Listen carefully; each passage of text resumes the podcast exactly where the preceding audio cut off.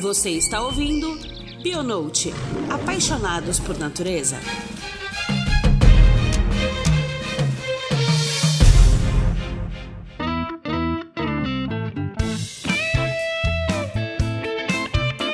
Olá, queridos ouvintes, bem-vindos a mais um episódio do Bionote. Meu nome é Lucas Calado e hoje nós vamos continuar nossa série sobre profissão da biologia e vamos falar um pouco sobre limnologia. E para falar um pouco sobre essa área, nós trouxemos aqui o Rafael Resk, que é biólogo e sócio-diretor da RIMA Recursos Hídricos. E aí, Rafael, tudo bem? Tudo bem, como está? Bom demais. Também estamos aqui, nossos co-hosts, Juliana Clissoge. E aí, Ju? Tudo bem, gente? Rafa, muito obrigada por ter vindo. E também Cecília. E aí, Cecília, tudo bem? Oi, pessoal, tudo bom? Bom demais. E para começar esse assunto, que vai ser um assunto bem interessante, né? Vamos falar um pouco sobre tudo, como que é ser um profissão, ser um liminólogo, né? E o Rafael vai contar um pouco aqui pra gente como é que é essa profissão, que vai falar um pouco como que é o dia a dia. Espero que tenha alguns assuntos bem engraçados, alguns menos carrapatos também, pelo amor de Deus. É. Casas de campo. Casas de campo. Mas para começar, Rafael, fala um pouco da sua história, se presente para os nossos ouvintes, de como é que você chegou até aqui. Bom, é, eu sou biólogo, formei na, na UFMG, e chegando lá, ciências biológicas é um mundo à parte, né? Porque é, uma, é um curso que pode, você pode, hoje eu acho que poderia dividir em três cursos diferentes. Tem a parte de genética, toda essa parte microbiológica, e tem a parte da ecologia, que me chamou muita atenção é, pela dinâmica do trabalho, por ser um trabalho que tem uma flexibilidade maior, uma hora você está em campo, uma hora você está em escritório. E dentro da ecologia, a parte de água, de recursos hídricos, é, me interessou bastante, me despertou interesse por ser uma área que envolve um, um, um, recurso importante que é a água. Então eu identifiquei isso na faculdade, ainda na faculdade, e fui aprimorando nessa, nessa, nessa área, estudando mais essa parte de água. Hoje tem muita, muita coisa legal a ser estudada, tem muita, muitas instituições oferecendo cursos bem bacanas e segui. Depois de, de, de formado, resolvi fazer mestrado, daí já bem focado nessa área de, de limnologia, um mestrado em ecologia aquática, também na FMG, e dele seguir, seguir a vida na área aí de, de recursos hídricos já dentro do setor privado. E por que você escolheu ser. Por que você escolheu fazer biologia? Bom. É, tem alguma razão específica? Tem. É, a mim, pessoal, mais ou menos da minha idade, acho que quase todos entraram na biologia querendo fazer genética. Era na época do projeto Genoma, era um negócio muito interessante, despertou curiosidade da na pessoal de 18, 20 anos, todo mundo ficou muito muito interessado nisso e eu, eu fui um desses. Então eu entrei é, na biologia é, para seguir na área de genética. Mas dentro do curso descobri a área de ecologia que eu achei fantástica. Então achei assim muito dinâmica, muito bacana essa questão da possibilidade de conseguir contribuir com preservação ambiental, com, com os estudos de fauna e de, e de água também. E dali trilhei pelo caminho das águas. Essencial, né? Essa parte da água. Ecologia é maravilhoso, né? Também é minha parte favorita. e a rima? Quando que a rima apareceu? Quando que ela surgiu? Quando eu terminei o mestrado, eu fui convidado a trabalhar com dois profissionais que já tinham a rima. Então a rima é uma empresa que já existia, mas ela tinha um viés mais na área de ecologia terrestre, na área de monitoramento de fauna, a parte entomológica, uma das sócias é muito muito competente, muito reconhecida nessa área entomológica, e eles me chamaram para trabalhar para poder ampliar o escopo da empresa nessa área de qualidade de água, de limnologia. Isso foi em 2007. De lá para cá, eu aceitei o convite, as coisas foram acontecendo. Essa área de água, depois a gente vai conversar um pouquinho, mas tem uma demanda grande, tem muita coisa que precisa ser feita. E acabou que hoje a Rima virou uma empresa. A Rima antigamente era Rima Meio Ambiente, hoje é Rima Recursos Hídricos. Que hoje ela é uma empresa que trabalha só na área de água, parte de biologia terrestre é, já, já não é feita por conta da grande demanda dentro do, da área de recursos hídricos. Então foi a história na rima foi Você assim. Você entrou e transformou a empresa, né? Aos Depois pouquinhos, aos pouquinhos. foi chamando a foi acontecendo. vital se transformou no principal ramo, é, né? É, foi, foi mudando. E, ô Rafa, como que, já que você citou aí que você fez o mestrado e que você tem a empresa, né, que presta consultoria, como que é a diferenciação do, da profissão dentro da área acadêmica associada a estudo de água e do consultor? Isso é legal, Ju, porque é uma coisa, inclusive, que tem, tem mudado ao longo dos anos. Na área acadêmica, antigamente as pesquisas eram feitas com um viés muito pormenorizado, eram pesquisas bastante específicas em temas bem pontuais e que às vezes não respondia a certas questões vindas da sociedade, vinda, vindas do, do setor produtivo, principalmente nessa área de água, que existe é, uma gama enorme de soluções a serem dadas ainda. Acho que você pode até aproveitar que você está falando um pouco disso e pontuar, né, o que, que são essas pesquisas acadêmicas, porque a gente ainda não falou o que é o estudo da limnologia e é, é, agora, agora, mas isso é, era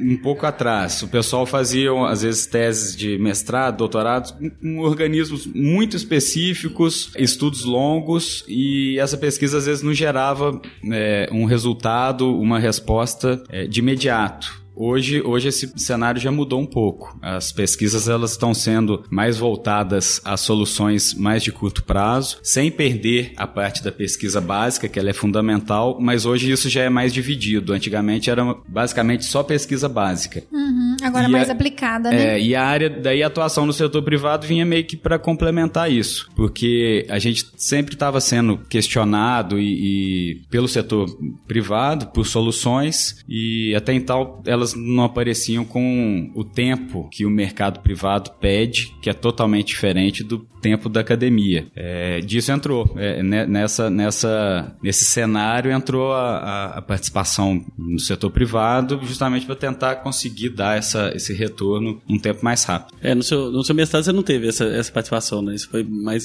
pouco depois. Por incrível que pareça, tive, Lucas. Você teve? Tive, que foi o que me antenou. Meu mestrado surgiu de uma demanda do governo federal para fazer, estabelecer áreas de, de criação intensiva de peixe dentro de alguns reservatórios de Minas. Legal. Principalmente nos reservatórios de Furnas e Três Marias, que são os dois maiores reservatórios de Minas e também do Brasil. Então ele levou essa, essa demanda para a universidade, para a gente selecionar as melhores áreas dentro do reservatório, e isso viraria um projeto de fazendas aquícolas para incentivar a produção de pescado de forma, na forma de piscicultura dentro de Minas. Seria uma forma de gerar mais renda para os produtores locais e tal. Então teve essa essa, essa questão privada. Isso me levou para o mestrado, eu juntei isso e mais uma, uma demanda que eu queria trabalhar é, no Parque do Rio Doce, que é, um, que é um, um, universo bem bacana que a gente tem aqui em Minas, porque são lagoas dentro, assim, com diferentes estágios de preservação dentro da Mata Atlântica e so, algumas totalmente intactas, muito bem preservadas, outras com presença de introdução de alguns peixes, tucunaré, piranha, e que desequilibraram toda a cadeia trófica, e isso refletiu lá na base da, da limnologia, nos, nos organismos é, fitoplanctônicos, que são as algas, é, zooplanctônicos, que são alguns crustáceos, rotíferos, outros protozoários, alguns organismos na água. E eu queria ver como é que essa questão da introdução, como, o que que isso causou nesses organismos. Então eu juntei os dois. Eu, meu mestrado trabalhar essas duas áreas. Foi bem legal.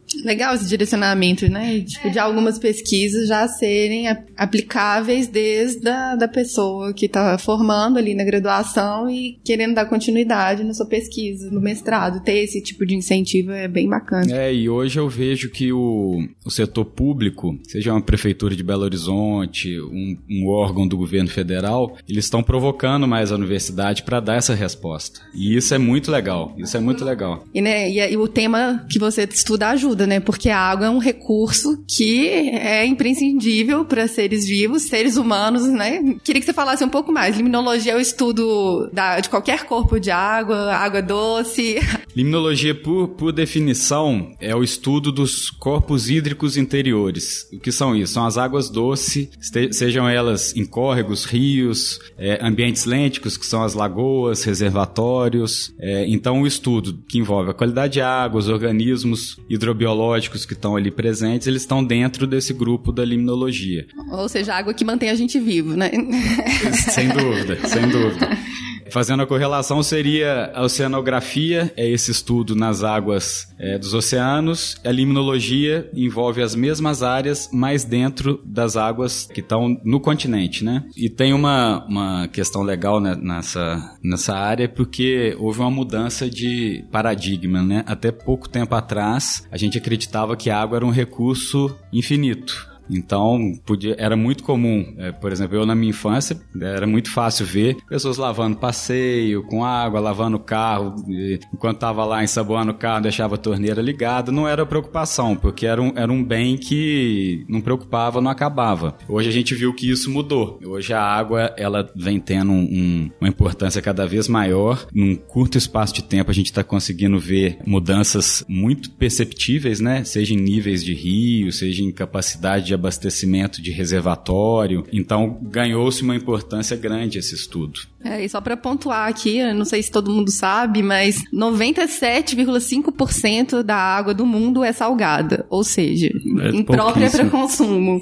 Então esse estudo, esses estudos que o Rafael conduz são, não, não consigo nem dimensionar a importância disso. Eu ia até pontuar aqui que uma coisa que você me corrige se eu estiver errada e você me fala a sua visão disso, que a gente passa, a gente está passando por todos os grupos, né? E os dois grupos que eu percebo que tem tem a maior aplicação e a maior interação entre desenvolvimento de pesquisa e aplicação dessa pesquisa que vai impactar diretamente é, na sociedade é límino e êntomo, que a gente ainda não falou. E peixes também, né? Sim, sim. Mas assim, eu digo de resposta mais rápida em termos de condicionamento de um parâmetro que ele vai servir para uma análise que vai impactar talvez uma região, ou então uma vila, ou então um bairro, um abastecimento, alguma coisa assim. E Êntamo também, em virtude de todos os a, a, importância econômica, né, dos insetos em relação a principalmente produção agrícola, né?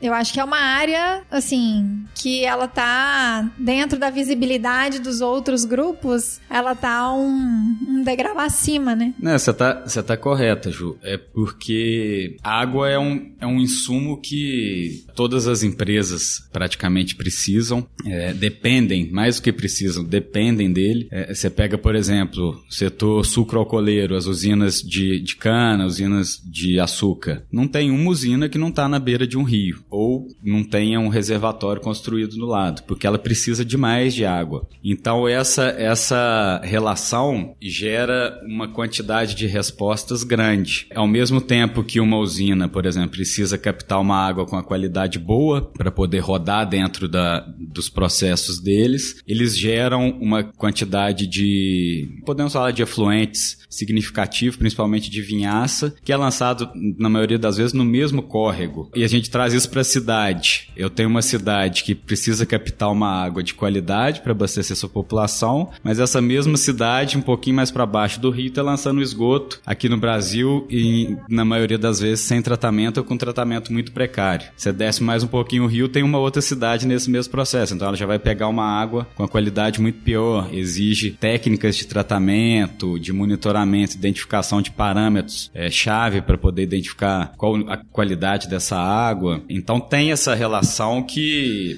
está no cotidiano das pessoas, das empresas. Imunologia tem isso, né? Acho que nesse ponto você tem razão, foge um pouquinho das outras áreas de fauna, que são áreas que têm um potencial, uma, uma visão ecológica enorme, né? Pegando um pouco nesse gancho, na sua visão, como é que fica o número de biólogos entrando? Tem limnólogos o suficiente? Não tem? Estudo? Ah, o mercado tem muito espaço, Lucas. Tem, tem espaço, né? Tem. Tem uma demanda grande. Hoje ainda formam-se poucos é, liminólogos. É o que eu falei lá atrás. A biologia é um curso que tem uma entrada muito grande de pessoas, mas ela, essas, esse, esse contingente de, de pessoas se divide em diferentes áreas. Mais da metade delas não estão em áreas que não tem correlação nenhuma com, com ecologia, né, que é a área de genética, a área mais de biologia molecular, que são estudos diferentes. Então acaba que hoje a quantidade de biólogos formando para trabalhar especificamente nessa área não é grande. Isso abre espaço para outras áreas trabalharem nessa, nessa, nesse tema também. Pessoal da engenharia ambiental tem trabalhado muito. Vejo engenharia, engenharia ambiental, a parte de química, o pessoal de química também tem trabalhado muito, principalmente nessa área de qualidade de água. Eles conseguem trazer respostas. Então, às vezes, a falta de biólogos acaba abrindo um nicho de mercado para outras profissões que às vezes não têm a qualificação de imediato tão intensa, mas que num segundo momento os profissionais vão se aprimorando para poder trabalhar nessa área, né? É, porque tem muito importante, né? Tem muito mais.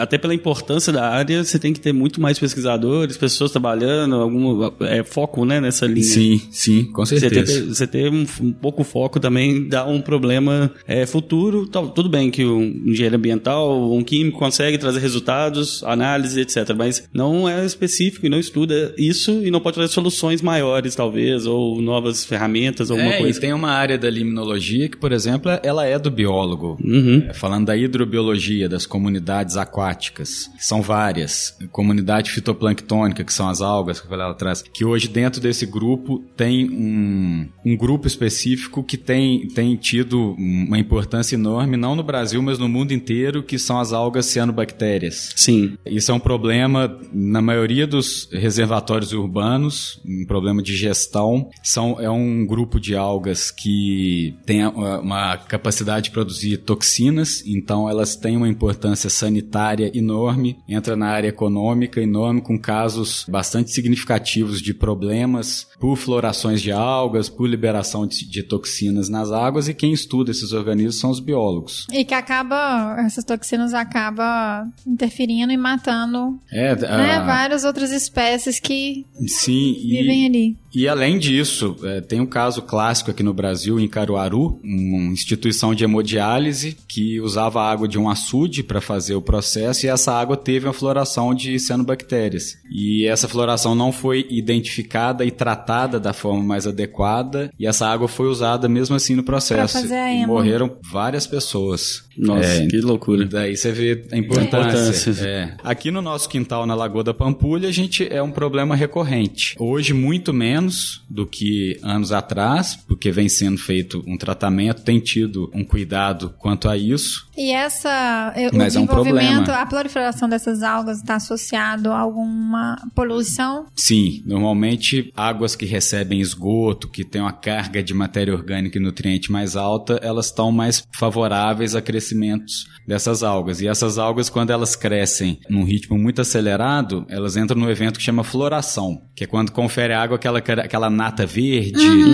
um mau cheiro. Cê, cê- a Lagoa da Pampulha já teve alguns eventos desses. É, Lagoa da Pampulha, você acabou de escrever ela pra mim. Lagoa da Pampulha, gente, pra quem não sabe, é uma lagoa que fica aqui perto do Mineirão, no centro de BH aqui. Um dos cartões postais de Belo É, Horizonte. onde tem né? igrejinha, né? Exato. Aquela- Então são esses fatores que favorecem. Isso dentro de um dos grupos hidrobiológicos. É, e são biólogos que estudam esses organismos. São os biólogos que têm formação para identificar as espécies, para fazer toda essa parte taxonômica. Se a gente vai na parte de zooplâncton, é a mesma coisa. Zooplâncton são é, micro-organismos presentes nas águas, microcrustáceos, rotíferos, protozoários, que têm uma importância enorme dentro da cadeia alimentar do corpo hídrico. São a base, exatamente. Eles fornecem um, um- um corpo hídrico com a base zooplânctônica mais rica, ele subsidia uma ictiofauna mais densa, mais diversa. E daí você já entra, nesse grupo, você já entra na parte de espécies bioindicadoras que podem ser usadas no monitoramento de qualidade de água, espécies que, quando presentes, são um indício assim muito robusto de uma qualidade ecológica adequada, ao passo que outras espécies, quando presentes em densidades altas, são um- uma evidência clara de que essa água está tendo algum problema de contaminação por esgoto, por, por matéria orgânica e tal. Por aí vai. Tem outros um grupo nos sedimentos, que são os macroinvertebrados bentônicos, que tem uma série de bioindicadores também, muito bacana, os bichos muito legais. Tem importância sanitária. Dentro desse grupo tem organismos, igual por exemplo a bionfalária, que transmite. São os biólogos que estudam. Essa área tem uma demanda de mercado enorme. Poucos profissionais são formados hoje. Aqui no, no nosso universo de Belo Horizonte, UFMG, PUC e tal, pouquíssimos, pouquíssimos por ano. Falta muito, né? Falta. E nenhum químico pode. Não, não. Essa, essas são Pode áreas de biólogo. É.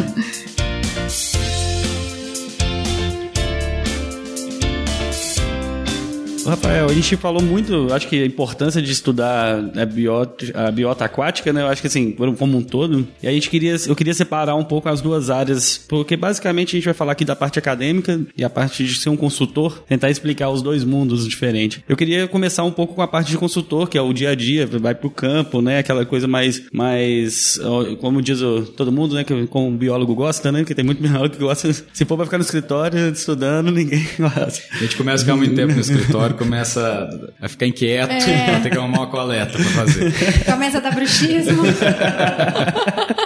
então vamos falar um pouco é, como que é essa atuação do biólogo, é, o limnólogo, né, no, no meio de consultoria, como que funciona, quais são os, quais são, qual é o dia a dia dele, né? Tá, vou inverter a resposta, tá, Lucas? Tá. No meio acadêmico, a formação principal do, do biólogo hoje para trabalhar é na identificação das espécies. Sim. É uma gama enorme de organismos, na parte fitoplanctônica são centenas e centenas de organismos, só na parte das águas continentais, fora as oceânicas, que são outras espécies. É, então, essa parte taxonômica é importante. E isso só a universidade que dá. Capacidade de identificar corretamente as espécies e tal. Até como combater esses próprios órgãos que você falou, até esse processo também, né? Sim, Identificação delas e para combater. Sem dúvida, sem dúvida. No mercado privado, a, a, principal atuação é você pegar esse conhecimento e trazer isso, seja para um monitoramento de qualidade de água, de limnologia. Então, você está fazendo um monitoramento de algum reservatório, por exemplo. Você identificou quais as espécies estão presentes. A principal resposta, além dessa, dessa lista, dessa, dessa questão da identificação, é o que, que essas espécies indicam. É, o que, que ela te traz de informação acerca desse ambiente que você está trabalhando. O que, que você pode afirmar, tendo em vista essas espécies que você encontrou é isso que o mercado principalmente quer. Não só a lista de espécies, mas traduzir para eles o que, que isso significa em termos do, do, do, ambiente aquático. Isso, quando você casa com o estudo de qualidade de água, te permite fazer um, um panorama bem, bem sólido do, do ambiente aquático que você está estudando. Porque a qualidade de água, eu costumo falar que é uma fotografia do momento.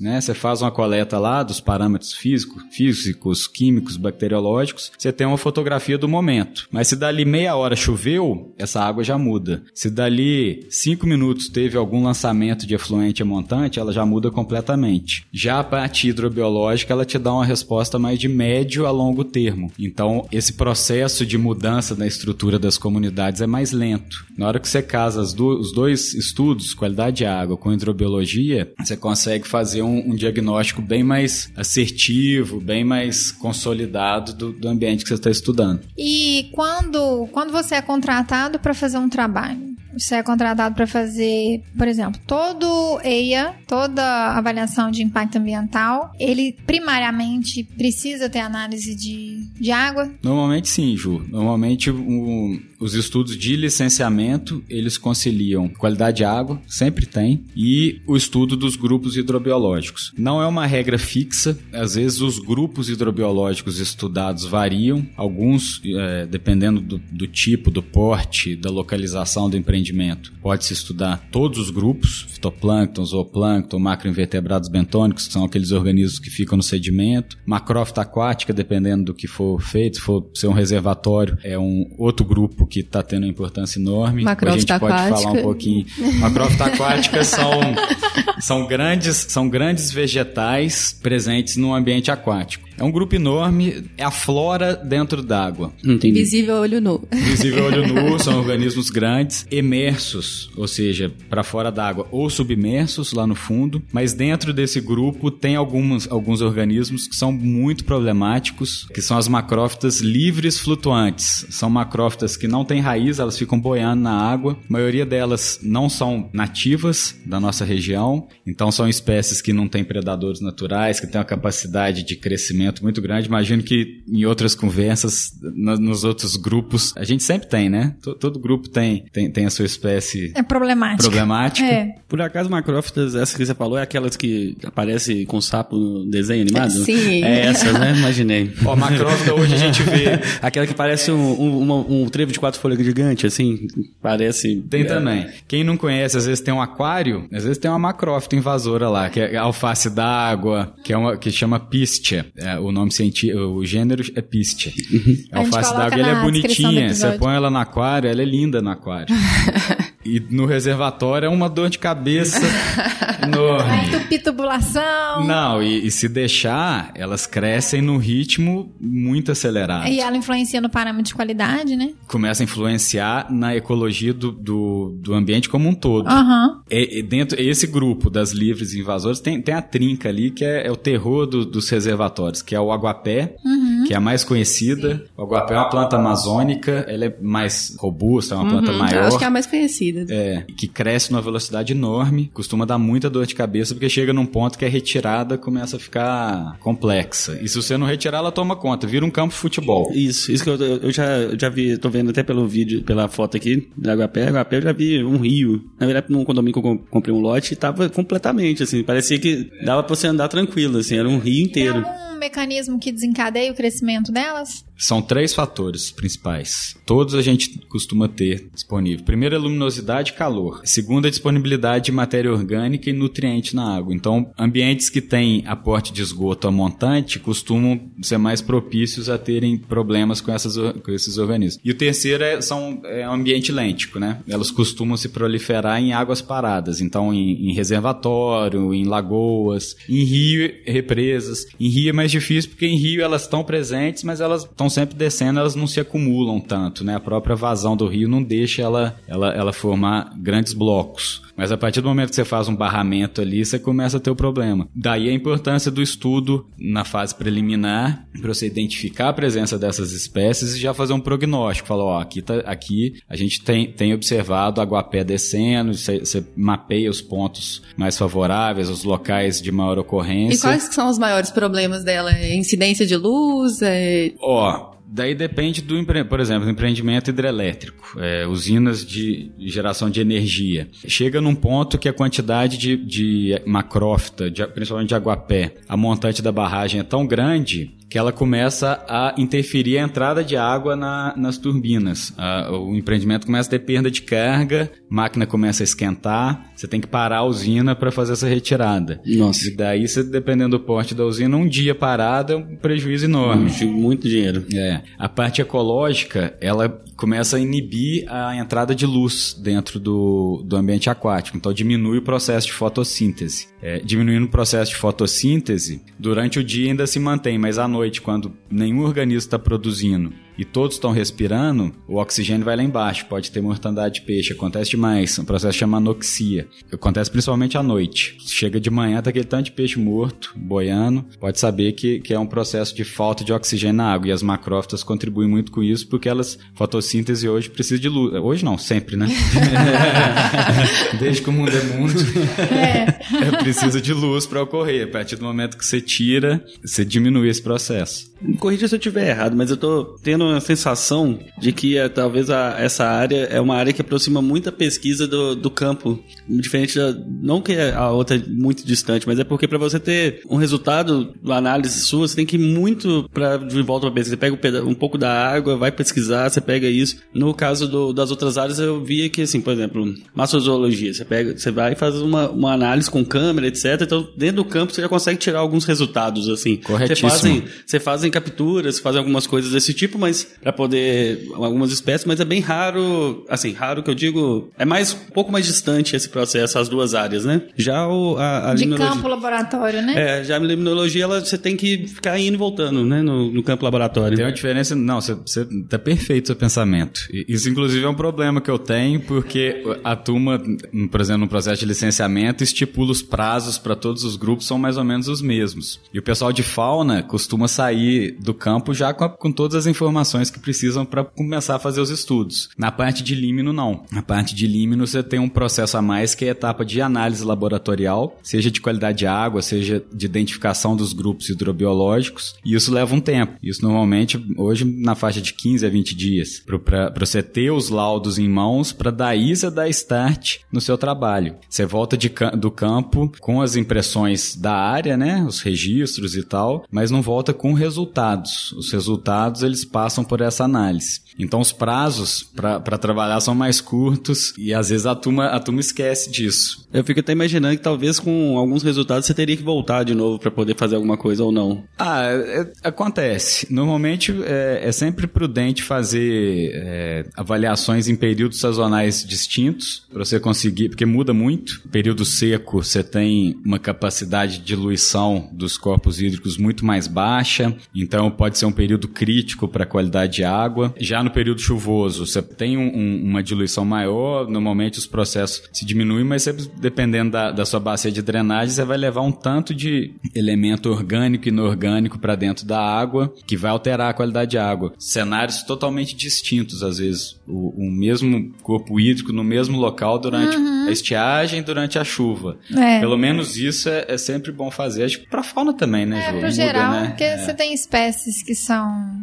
que reproduzem no período de chuva, outras espécies que vão estar tá reproduzindo mais ativas no período de seca. Então, essa diferença sazonal ela é fundamental, né? Pra você poder, pelo menos, entender um pouco mais do que se passa ali. Sem dúvida. né? é, como que é a rotina de campo de um liminólogo? Ó, rotina de campo. Acorda cedo você também? acorda cedo, porque a maioria dos biólogos acordam. Como que é? Você tem que ficar andando com 20 quilos de equipamento Ó, nas biologia, costas. Não, a parte de água tem umas vantagens. Isso é bom. Primeiro várias Os campos costumam ser é, mais curtos, é, eu vejo alguns grupos de fauna que ficam 15 dias num, num, numa mesma coleta. Em límino, para você ficar 15 dias, tem que ter uma quantidade de pontos bem considerável, o, o que não é o caso, não é o normal. A, não preciso sair 4 horas da manhã, igual a turma de, de ornito. Você toma, você não, toma café, café, eu consigo pegar o, o café da manhã o almoço hotel. também, né? E a janta, né? É, a gente consegue o, encaixar um horário mais comercial. Janta, com certeza.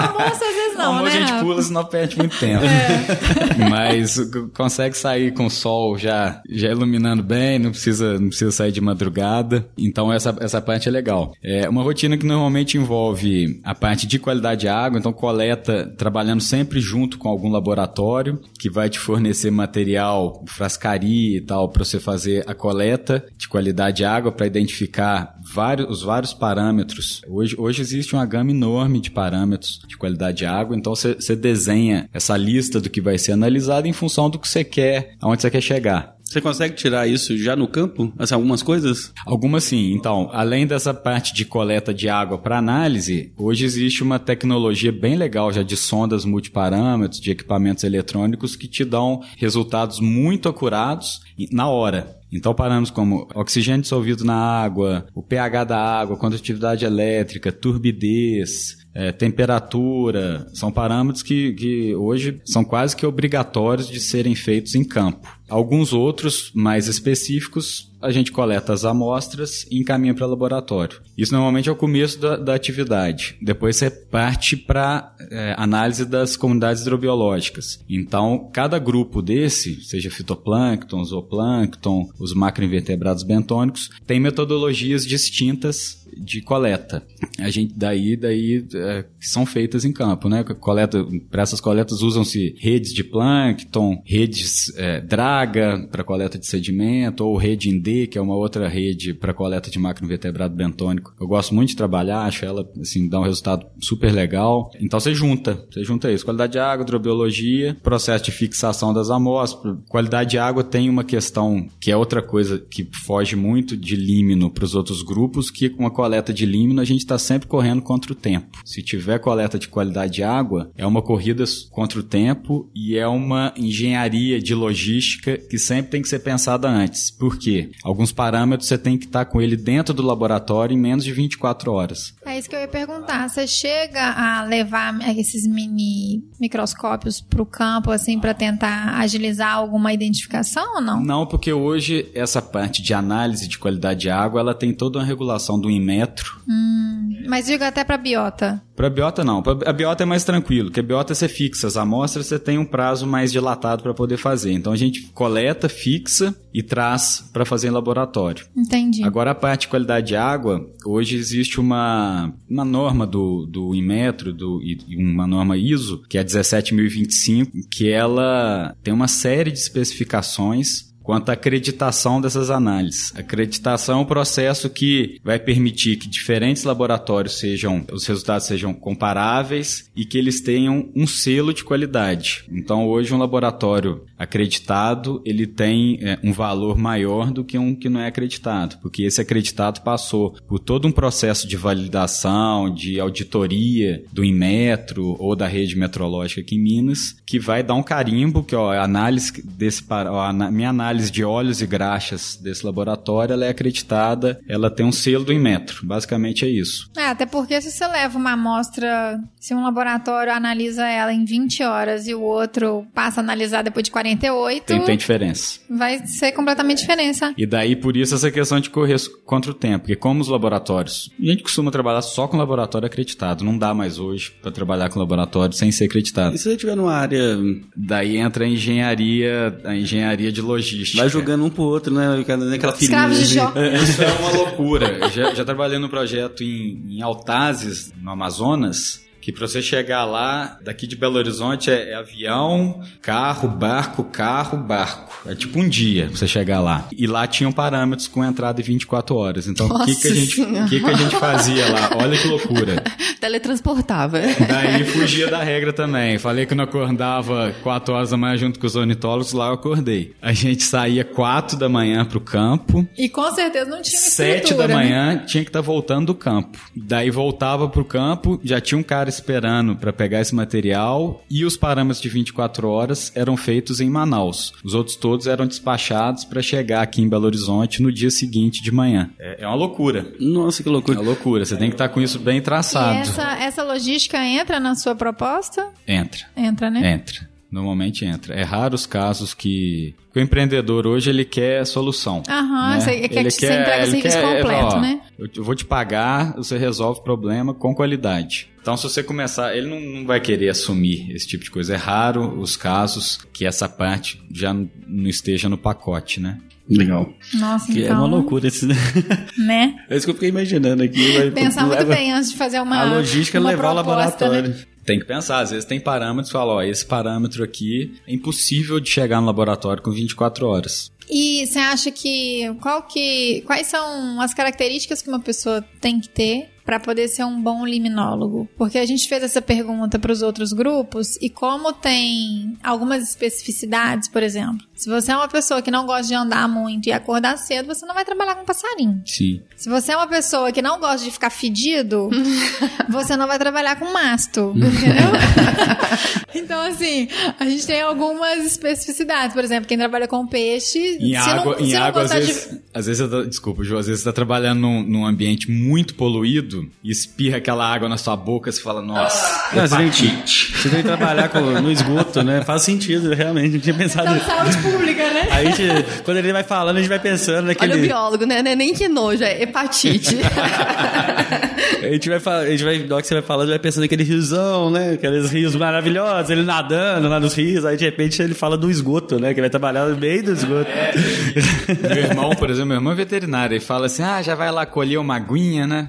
Mas cansa. Porque você, você entra no carro, quando não é reservatório, você não tá no banco, você entra no carro, desce do carro, tira aquela tralha toda, é caixa, frascaria, rede, não sei o que, sonda. Carrega peso, né? Carrega peso. Daí você entra, chega lá, faz a coleta, volta com isso tudo cheio, põe no carro, anda mais um quilômetro, desce, faz tudo de novo, não sei o que. Quando você fez isso oito, nove vezes, você tá cansado. É longe. De subir, descer de carro, de carregar peso. Próxima vez você fala, ah, você vai lá fazer carinho no cachorro. É, é meu, não, meu irmão sempre fala isso, ah, vai lá coletar uma aguinha, né?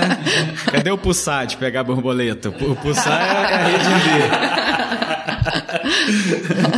eu, eu, fico lembrando de uma cena engraçada, acabou de falar do compulsar, velho. Quando teve uma matéria, acho que no Fantástico, da galera tá vendendo um ar pra China, e aí tá, tá vendendo ar mesmo, ar, não sei, é. ar puro. Num potinho, Num né? potinho. Ar puro Isso, num pote. É, em algum lugar, era. E aí tava a repórter entrevistando o, o cara, né, na, na frente, assim, e lá atrás um cara igual louco, correndo com pulsar, assim, ó, pra um lado e pro outro, pegando ar e jogando no pote, sabe?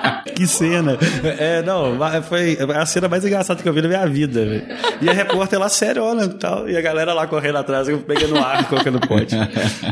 Então, Rafa, quais são os atributos? Ó, novamente dividindo em academia e setor privado. Se você gostar, se você quiser seguir na academia, tem que gostar bastante de trabalhar com microscópio. É uma, é uma rotina quase que diária. Esse trabalho com microscópio, identificação das espécies e tal. No mercado privado, eu já digo que você não precisa ser especialista em tudo, até porque é muito difícil, que são muitos grupos, dentro de cada grupo uma série de atributos, de especificidades, mas você tem que conhecer de tudo um pouco para você conseguir pegar essa informação e dar uma resposta. Então eu acho que esse esse viés de é, conseguir pegar um conjunto de informações, trabalhar ela e dar uma outra cara, ela é importante. No dia a dia, eu acho que é, que é isso. Assim, os trabalhos de Limno não são tão puxados igual de outros grupos de fauna, mas eles cansam também. Não, não é moleza é achar que vai sentar no barco, pôr um chapéuzinho, ficar lá tomando sol na cara o dia inteiro. Pescando enquanto coleta. É, vento e tal.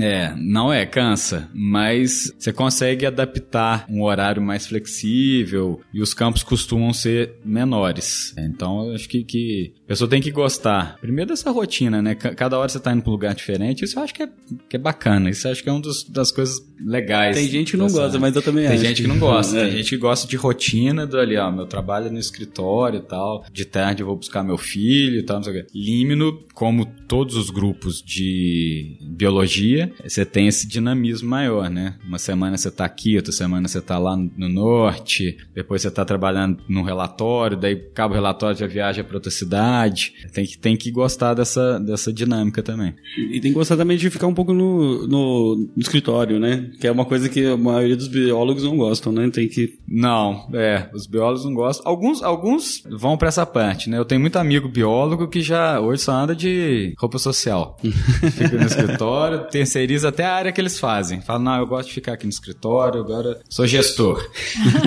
já virou burocrata, né? É, é. Oh, mas tem um trabalho, é só a área, vai lá e fala, não, não, não, vou, vou terceirizar. Tô tranquilo.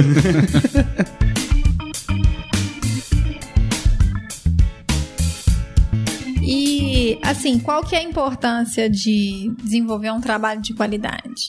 Isso é. Dentro fun... dessa área, porque a gente está lidando com um recurso vital, Isso é né? fundamental. É, isso é fundamental. Acho que a, a, qualidade tem um ditado de, na área de geoprocessamento que ele, acho que ele se aplica a límino, que é, eles falam que lixo gera lixo. Se você faz um trabalho de base mal feito, lá na frente, esse trabalho vai continuar sendo mal feito por mais que você trabalhe ele. Então, em límino, uma das coisas que eu valorizo muito é a questão de uma coleta bem feita. E que é uma coisa que muitas vezes foge à regra. Muitas vezes, tem muitas empresas que gostam de colocar profissionais, é, não biólogos, às vezes profissionais puramente técnicos fazendo a coleta, porque acha que é um processo menos importante dentro do todo. Eu já acho o contrário. Eu acho que uma coleta bem feita, um biólogo com uma visão legal, ele consegue é, primeiro resolver problemas que acontecem em campo. Às vezes você vai coletar num lugar, esse lugar, lugar não é representativo, é coisas que um técnico puramente vai lá e coleta do mesmo jeito, fala, ó, o lugar é aqui, é aqui que eu vou coletar. A qualidade da amostra, né? É, e interfere diretamente na qualidade da amostra. Um, já um biólogo, uma pessoa com, com, com mais conhecimento, consegue trabalhar melhor esse caso. Então, uma coleta bem feita, os processos feitos corretamente, padronizados, te permitem depois fazer uma análise mais, mais assertiva, né? Mais, fica fica mais, mais fácil de você trabalhar esses dados. Então, acho que a qualidade é, na coleta, no trabalho de campo, ela é, é fundamental. Nas eu acho análises, que isso idem. para todos os grupos, na verdade, né? Porque Sim. eu falo assim, não adianta você ter o seu dado base ruim que É não com ele adianta que você vai ter uma trabalhar é depois, com né? ele que você vai trabalhar e não adianta você ter uma escrita boa para poder fazer um relatório bom com uma base de dados ruim. Exatamente. Como você vai fazer uma proposta mitigatória com os dados todos errados? Você não vai resolver nada. Exatamente, porque você não sabe nem aquilo que tá ali, né? O que foi extraído daquele local que vai ser impactado, né? É, isso é importante. Na parte hidrobiológica, o profissional tem que ter conhecimento das espécies, senão as identificações são feitas de forma errada. Ou são feitas de forma muito simplificada. E isso interfere. Demais. demais, né? Demais, demais. E Isso interfere demais. É, uma, uma análise bem feita, você chega no final, você tem uma diversidade de espécies muito maior, você tem uma riqueza maior. Ao passo que outra feita é, com não tanto critério, você vai ter esses indicadores muito, muito menores, né? Te passa a impressão que é um ambiente que tem algum tipo de alteração, e às vezes não é o caso, às vezes o problema está na análise. Então a qualidade ela é E você já importantíssima. passou por alguma situação de ter que corrigir algum Já trabalho que foi mal, feito, que desencadeou alguma coisa importante, por Eu já exemplo? trabalhei com, com laboratório no norte, em São Luís, que nesse caso todas as análises eram deles, tanto de qualidade de água quanto dos grupos hidrobiológicos. E eram rios, assim, enormes, eh, os igarapés, né, que tem uma riqueza gigante. A gente vi- visivelmente você vê, você fala, ó, aqui tem bicho pra caramba nesse lugar. E chegava o laudo, tinha uma espécie, duas espécies. Daí você vai trabalhar, é, sacanagem, caríssimas análises. As análises caras, chegava esse laudo, daí a gente questionava, falando, não, mas é isso, é isso que tem. Ao ponto que a gente pegou, mandou uma equipe daqui pra fazer a coleta, trouxe esse material pra cá, gastou assim, o projeto não se pagou, mas a gente conseguiu trabalhar com um resultado mais real. E aquele lá parece falar, não, uma espécie, se eu for num, num, num córrego aqui que cai esgoto, que é puramente esgoto, eu acho Tem mais, que, isso. É, então, Não, e pede pra morrer se o igarapé É, não dá. né, tiver nada, né? Como é que você apresenta isso pro cliente, né? Tipo assim, É, você vai apresentar e falar, ó, fiz um estudo aqui nesse garapé que tem 200 metros de largura e eu achei uma alga. o cara tá esperando cem- cento e tantas, achei uma. O igarapé tá morto, né? É, é, tipo isso. E você já passou algum nessas coletas, né? Já que você vai coletar aguinha, como diria seu irmão. você já passou algum perrengue de campo assim que Já. tirou de lição? Já, já passei um perrengue. Primeiro, assim, nunca entra na propriedade de alguém sem avisar. Por mais, Nossa. por mais que quem tá te contratando fala que tá tudo certo. Eu já saí correndo, correndo com um cara com pontando arma? arma. Já? Nossa, já, não, vocês vão embora. Eu não autorizei ninguém a entrar aqui. Vocês vão embora. Eu falo, não, mas me falaram que tava autorizado. Esse me falaram é um perigo. Já teve uma vez que eu tava coletando em, em Delta, no Triângulo, e a polícia tava procurando uns foragidos. Nossa. E pro meu azar, o carro deles era da mesma cor que eu. Nossa. Que o meu. É, Só você parecer com o tava cara. lá tranquilo. É, eu e mais um, um auxiliar de campo fazendo o trabalho. Quando vi, chegou cinco policiais. Eu achei que eu fosse, fosse tomar tiro. Nossa senhora. Deita no chão, deita no chão, vocês estão presos. Nossa senhora!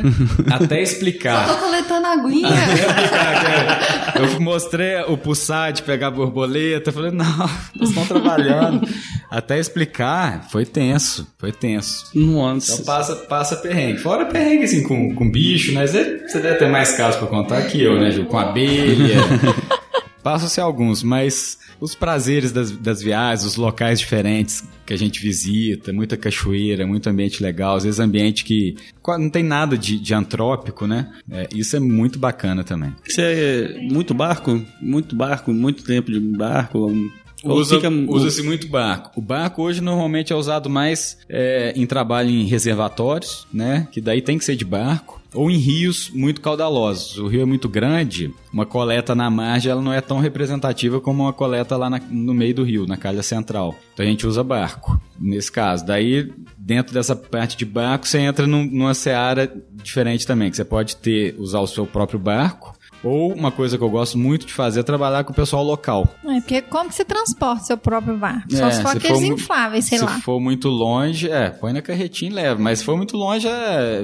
Se for de é avião, chato. é. Não, de avião sem chance. Tem jeito. Eu fiquei imaginando, porque a Ju tem uma história aí que ela ficou quase 20 dias dentro de um barco na Amazônia, né? Foi, eu fiquei em trombetas. É, 20 dias morando no no barco. É. Maravilhoso. Muita história pra contar, né, Ju?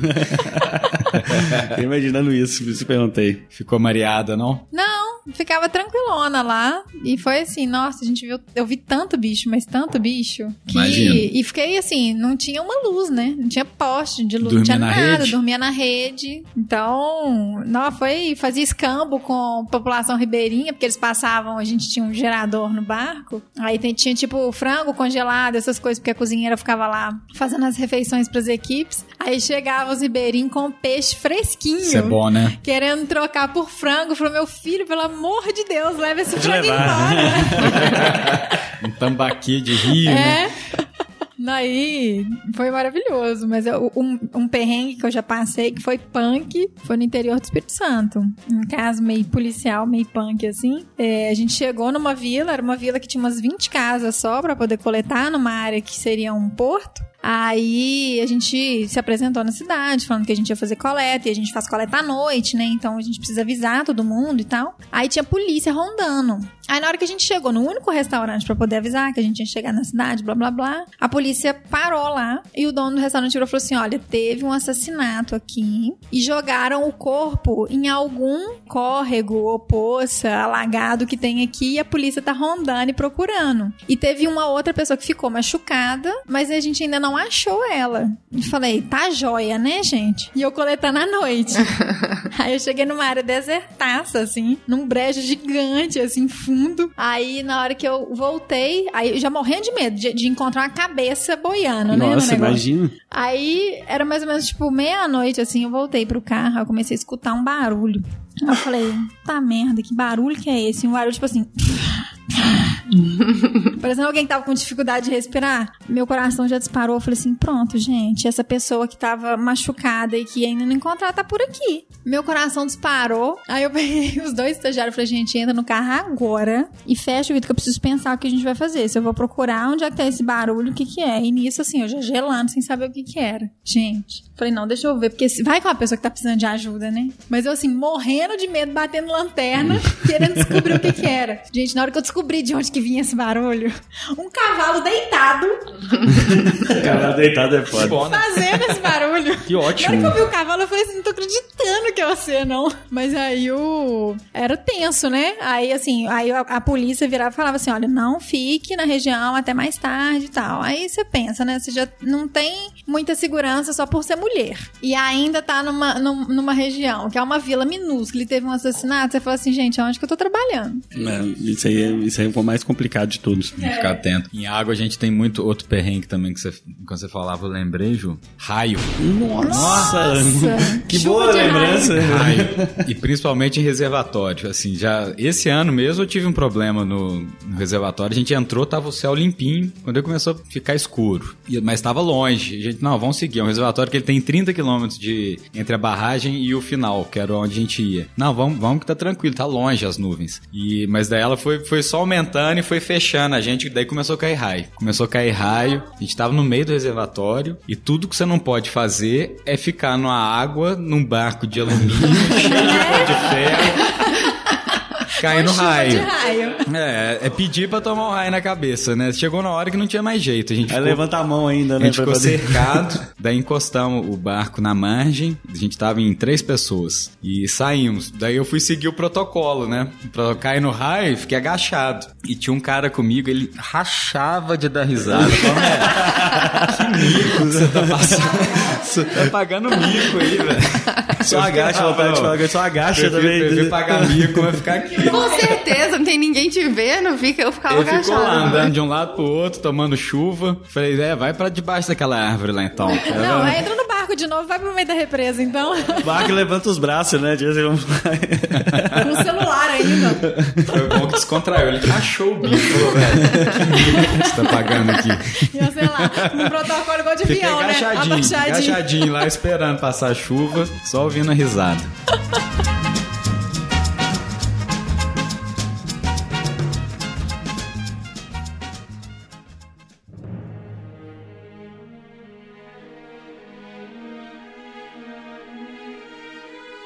Mas, Rafael, eu queria te fazer uma pergunta.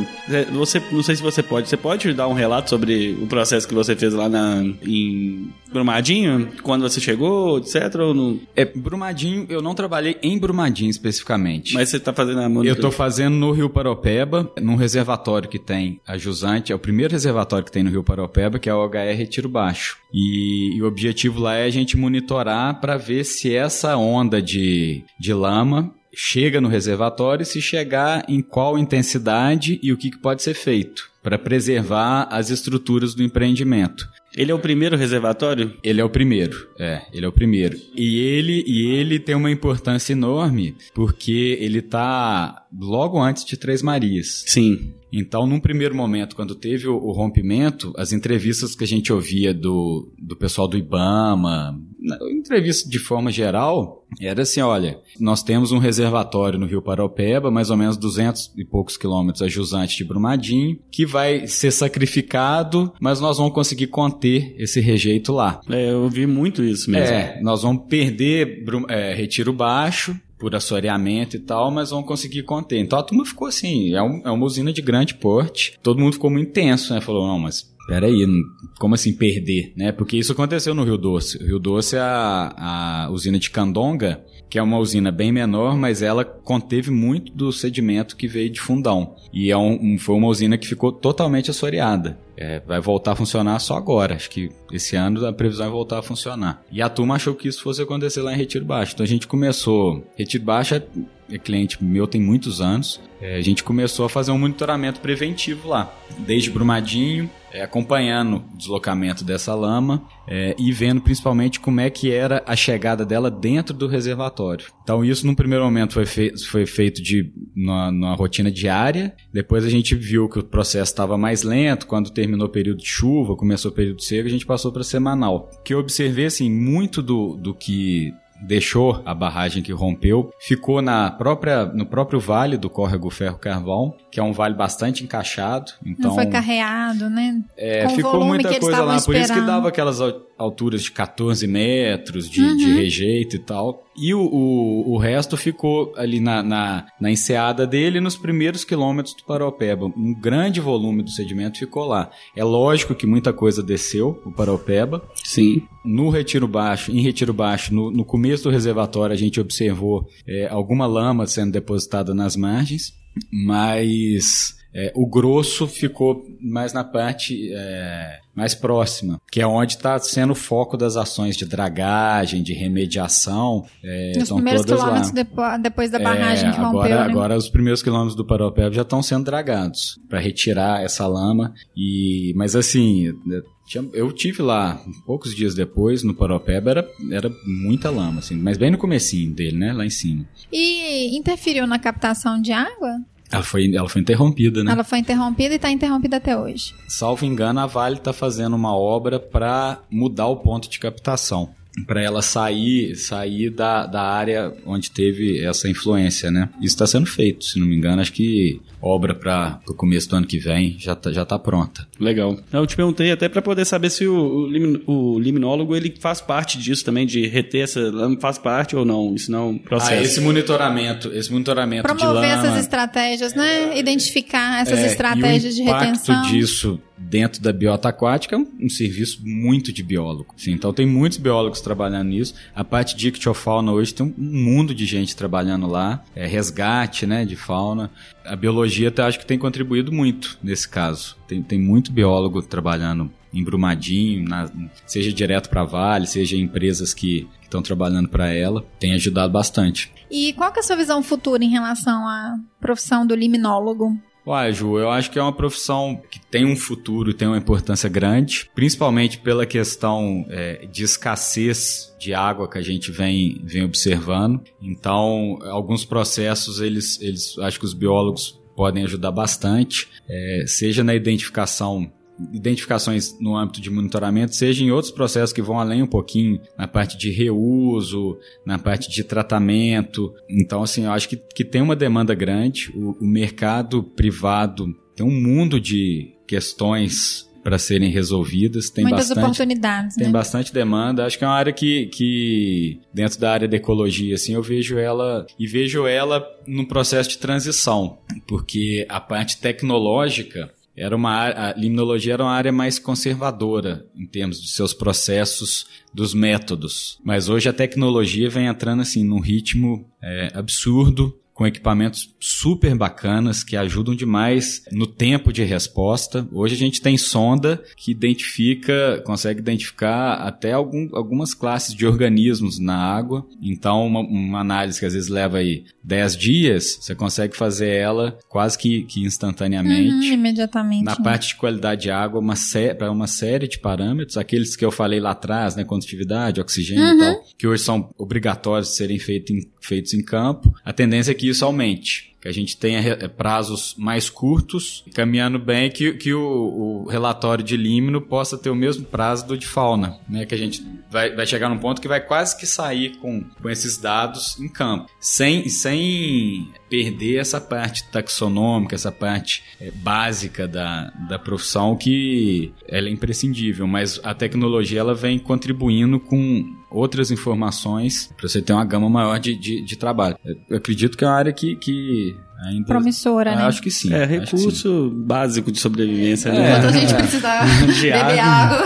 É, acho Enquanto que- não inventarem uma forma de criar água do nada, né? Aí Ou, né, retirar sal de água oceânica de um jeito barato e possível. Mesmo assim, quando tiver acontecer isso, ainda vai precisar Não, muito e, ainda, né? E além de, dessa parte, uma parte que hoje ela se divide entre a parte da engenharia sanitária, mas que os biólogos conseguem trabalhar, é a parte de efluente. Efluente hoje tem um mercado enorme, né? Nós ainda estamos muito atrasados em tratamento de efluente, seja É. no âmbito municipal, seja das, das próprias empresas. E esse movimento não vem aumentando, não?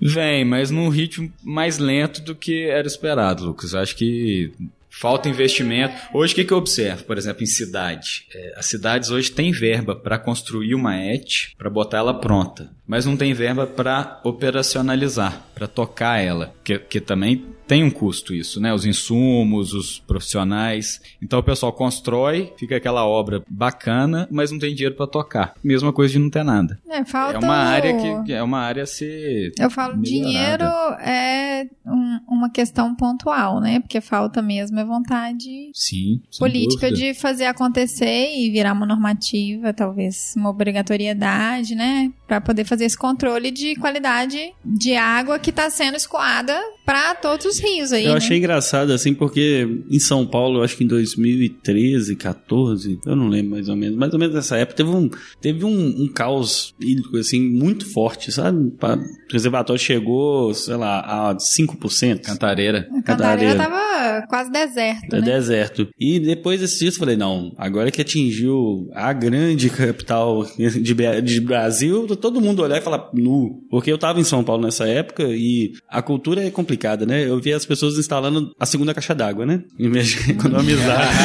a galera.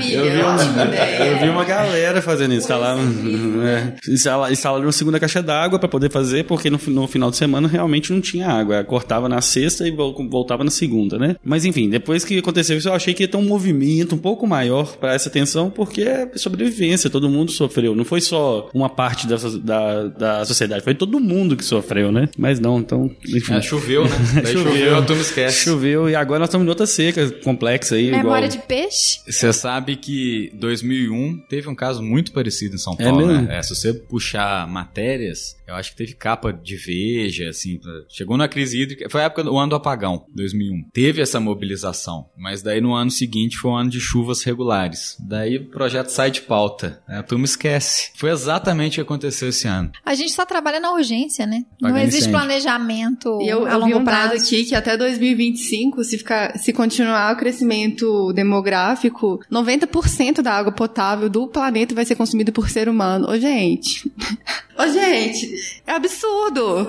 É absurdo. O, o planeta existe Somente, somente para... para os seres humanos. É bem legal, é mais ou menos essa- essas coisas assim, é complexas, igual eu fui na Serra do Cipó, eu tenho muita, eu gosto muito da Serra, eu vou lá com muita frequência durante o ano, várias vezes, seca, chuva, etc. Eu tive lá esse final de semana agora, eu acho que eu nunca vi a Serra tão seca, isso, isso em anos e anos. As cachoeiras, elas não têm água mais, as, as pedras ficam molhadas, não desce a água, né, é só as pedras Você não molhadas. tem volume, né? É, e eu já fui vários anos consecutivos. Eu, eu fui nessa época de seca, que é uma época que normalmente fica um pouco mais vazia, a serra, então é bom. E aí eu fui, mas realmente tá começando a até, até ver, assim, você consegue ver claramente que a coisa tá ficando meio complexa, bem complexa. E, cê- e- A água tá e a gente vê as notícias, a- a expectativa é que, que os processos de mudanças fossem num ritmo mais lento e tal. Coisas que a gente talvez não conseguiria perceber, né? Mas a gente, em coisa de 10 anos, a gente tá vendo uma mudança. É, exatamente. O São Francisco é, é clássico, assim. Não, São Francisco é bem clássico. O tanto que, que mudou o cenário. Então, assim, o cenário tá baixo na seca, beleza, mas daí vem um período de chuva que a gente acha que tá regular, que tá normal. Acha não, os dados mostram que tá.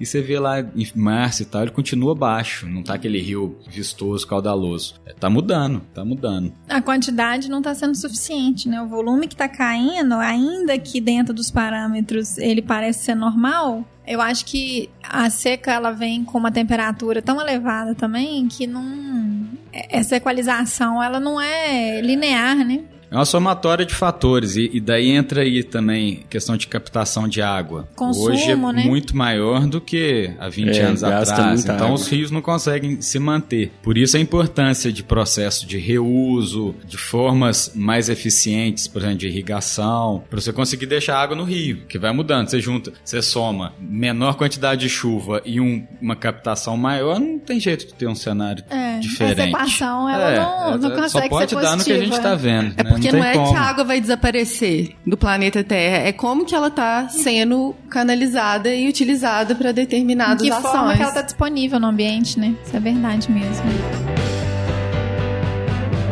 Rafa, foi ótimo. Legal. Aprendemos Gostei muito. Acho que quem ouvir vai ficar bem empolgado com a área. É, eu falei, eu realmente fiquei bem interessado, viu? é uma área bem legal. Vamos lá, vamos fazer uma coleta pra você.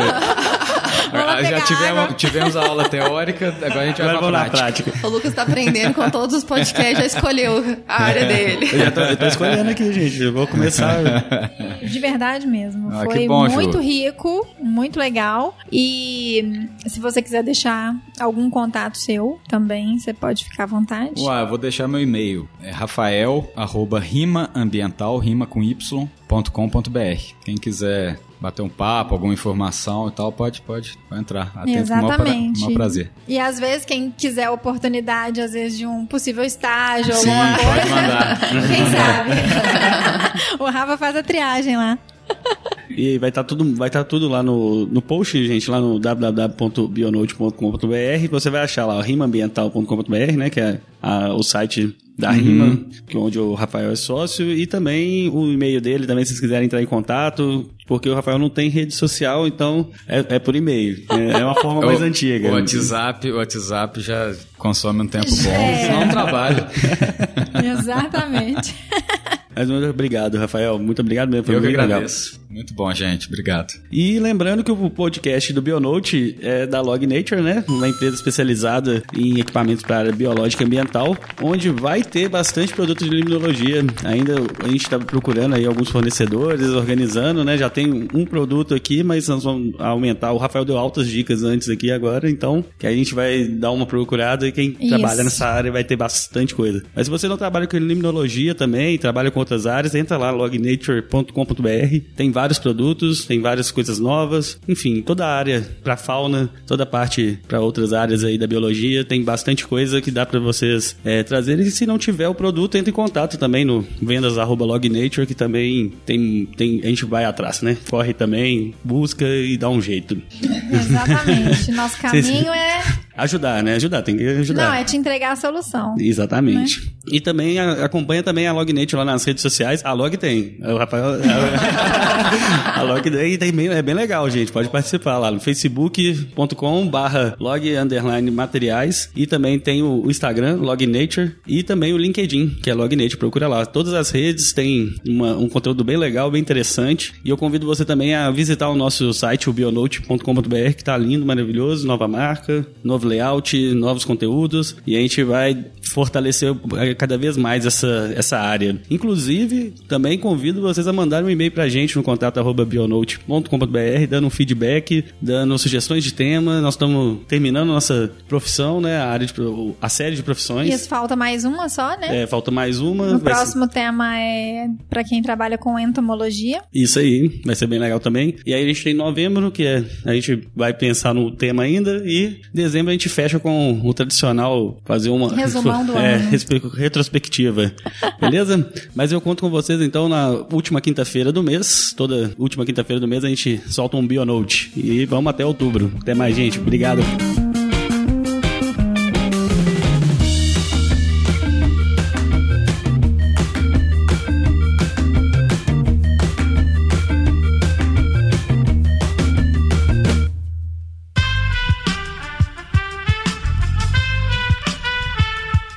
Podcast foi editado por Aerolitos Edição Inteligente.